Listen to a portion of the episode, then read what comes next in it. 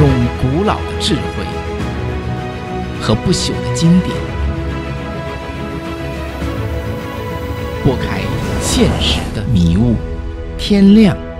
十分，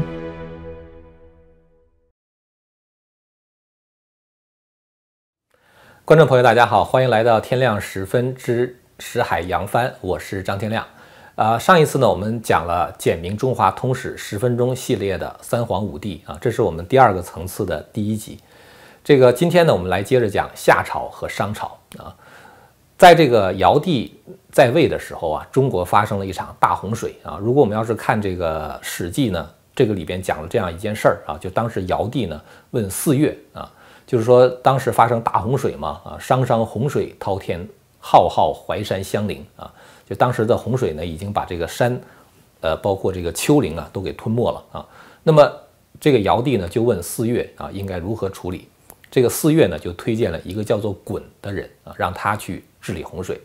鲧呢，治理洪水九年的时间没有成功啊，后来呢就被舜帝给杀死了。杀死之后呢，舜帝就任命了鲧的儿子啊，叫做禹啊。这个大禹呢，他也是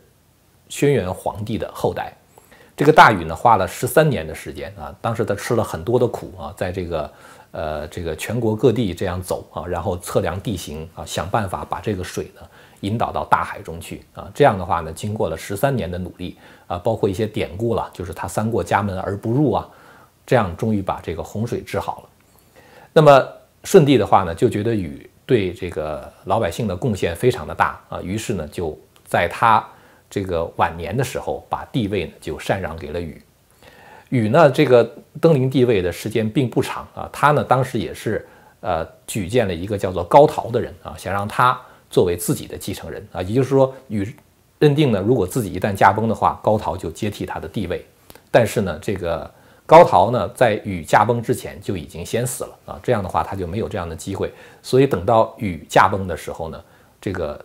禹的儿子启就继位了啊。中间呢还有一点小小的变化，就是禹呢在高陶去世之后呢，又举荐了一个叫做羿的人啊。那么这个羿呢，因为他跟着禹的时间比较短，他还没有被这个广大的百姓所接受啊。所以说，等到这个禹驾崩之后，过了三年守丧的时间呢，这个老百姓他们就都把启啊推举成为国君。当时老百姓就讲啊，他说启呢是我们国君的儿子。这样的话呢，就开始了夏朝啊。夏朝的话呢，是中国第一个家天下的王朝啊，这一点非常重要。所以家天下的话，就是一个王朝啊，它的这个最高统治权，它是在父子兄弟之间相传的。那么启在当了国君之后呢，这个一共整个夏朝啊，大概是有四百年的国祚啊。如果从大禹王算起的话，一共是中间经过了十六个国君。最后一个国君呢，叫做桀啊。由于夏桀无道，他就被一个叫做成汤的人所推翻了。成汤呢，推翻了夏朝之后，就建立了商朝。呃，中国呢，在这个上个世纪啊，有一些这个疑古的人啊，就这些人，他们对古籍的记载表示怀疑。实际上，在中国古代的，像什么《尚书》啊，像《诗经》啊，像孔子的《论语》啊，这个里边对夏朝提到的还是不少的。但是很多人呢认为说这是没有什么考古的发现啊，所以他们就怀疑夏朝其实只是一个传说中的朝代，并不存在啊。但是后来在一九五九年的时候，这个在大陆的考古学上啊，在一个在一个叫做二里头的地方，这个在现在河南洛阳的附近，发现了夏朝的国都。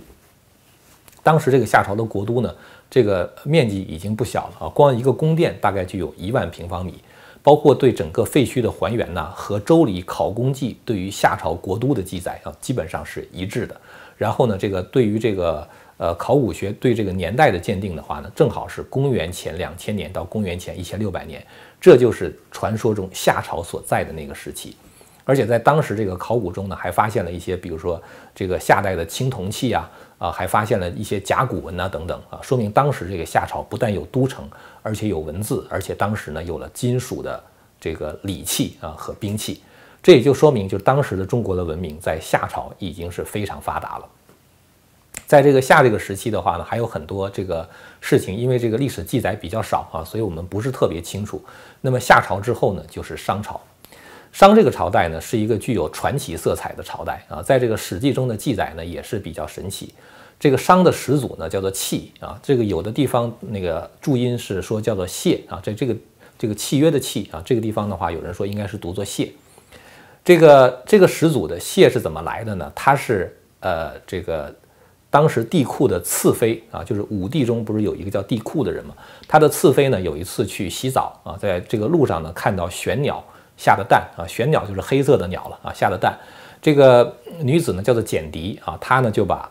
这个蛋捡起来吞下去，吞下去之后呢就又怀孕了啊，怀孕之后的话就生了夏朝的始祖，这个商朝的始祖契，或者说谢。那么在谢出生以后的话呢，就是经过了若干代啊，最后的话呢，成汤就出生了啊。成关于成汤呢，它也有很多很多的传说啊，比如说成汤成汤去这个怎么去选拔伊尹啊啊，就是他一个非常有名的商朝的相啊。包括这个什么网开一面呐这样的故事啊，其实应该是叫网开三面，因为当时这个成汤在这个就是出城的时候，看到一个人在那捕鸟啊，那个鸟呢，这个就是鸟这个捕鸟的网啊，一共是围了四面啊。那当时那个人就祈祷说啊，不管是呃什么方向来的，包括天上飞的，都到我的罗网里来吧啊。然后商成汤呢就说，他说如果这样的话，不是把鸟就都给捕尽了吗？于是呢，让这个人去其三面啊，就是把四面张网呢变成只有一面张网啊，然后说这个鸟呢，想要往左飞的就往左飞吧啊，想要往右飞的就往右飞吧啊，如果实在不想活的，再到我的网里边来。所以当时的人听说成汤这件事情之后呢，就说他是一个道德非常高尚的人啊，他的仁爱之心已经泽及鸟兽了。那么这个事儿呢，在这个成语中呢，叫做网开一面啊。这个开一面的意思呢，并不是说四面张网，然后呢只有一面啊把它给打开，不是这个开的话就是张网的意思啊。所谓网开一面的话呢，只是在这一个方向上啊，在一个一个一个面上张开一张网啊，这就是网开一面这个成语的由来。那么关于商呢，还有一个传说啊，就是汤岛桑林啊，就是当时在成汤推翻了夏桀之后呢，国家有七年的旱灾啊，有的这个地方记载是五年的旱灾。然后当时这个成汤呢，就让这个巫师呢向天地祈祷啊，希望能够下雨啊。但是这个巫师呢，最后告诉成汤，呃，五年的时间没下雨嘛。后来巫师呢就告诉成汤说，必须呢用活人做牺牲啊，然后去祭祀上帝啊，这样才能够把雨降下来。然后成汤就说，说我本来祈雨的目的就是为了百姓啊，现在怎么能够牺牲无辜百姓的生命啊，去向上帝祭祀呢？说如果一定要杀一个活人的话，那就杀我吧啊。于是呢，这个成汤就让老百姓呢。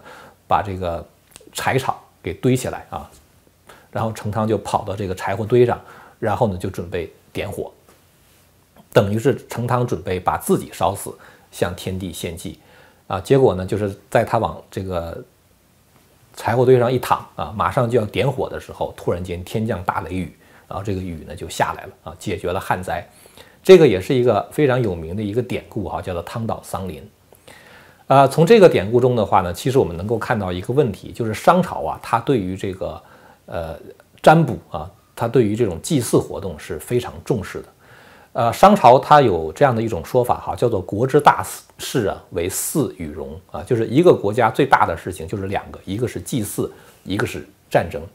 呃，还有很多关于商朝的记载，就是商朝人非常重视鬼神啊，凡是遇到问题呢，他都要向鬼神去呃祈祷和占卜。那么，而且把这种祈祷和占卜的结果呢，就刻在龟甲或者是兽骨之上。现在的话，在这个商朝的都城啊，就是安阳，发现了很多的甲骨文啊。商这个王朝的话，享国是六百年啊，它中间的这个发生过很多次的迁都，在成汤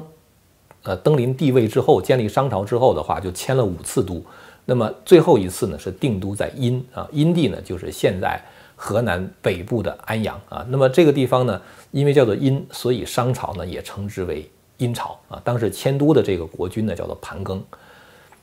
商朝在这个安阳啊，就是就是定都之后呢，就是现在的人在安阳就发现了很多很多的甲骨文啊，据说有几十万篇之多。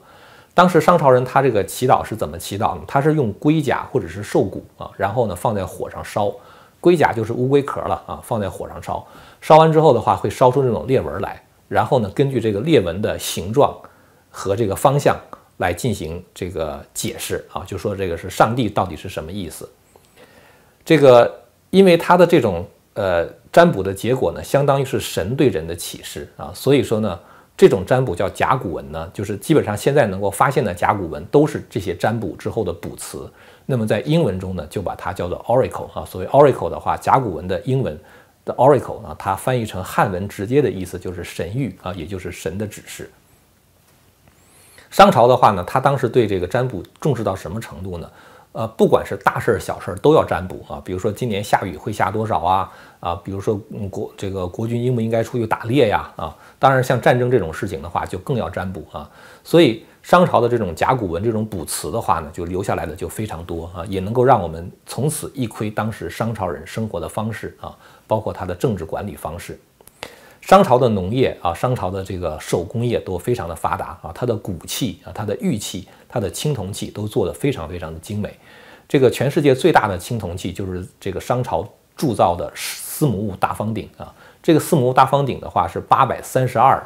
公斤啊，相当于将近一千七百斤啊，一千六百六十斤啊，六十四斤。这个整个这个司母戊大方鼎的话，它的铸造非常的精美啊，而且根据现在这个科学的。这个测算的话呢，发现它整个这个鼎是一次性浇铸完成的啊，这说明当时商朝不光是说这个铸鼎的技术啊，它的艺术非常好，而且它整个这个工程管理呢也是非常先进啊，非常发达。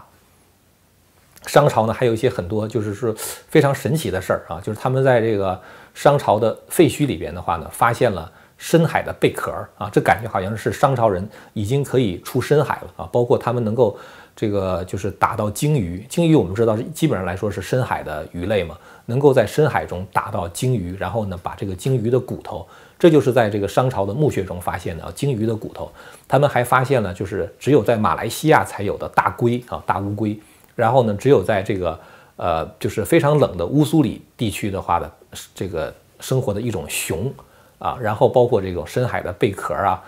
等等，就是感觉当时商朝，包括就是来自于新疆的这个玉啊，所以感觉就当时商朝呢，它能够交通的范围是非常广的啊，西面可以到新疆，南面可以到马来西亚，然后东面到大海中可以呃捕到鲸鱼，北面的话呢可以去捕到这种寒带的生活的熊啊，所以说就是感觉商朝呢当时的这种呃它的国土面积虽然不大啊，但是呢它能够这个交通的范围，就是人能够走到的范围已经非常广大了。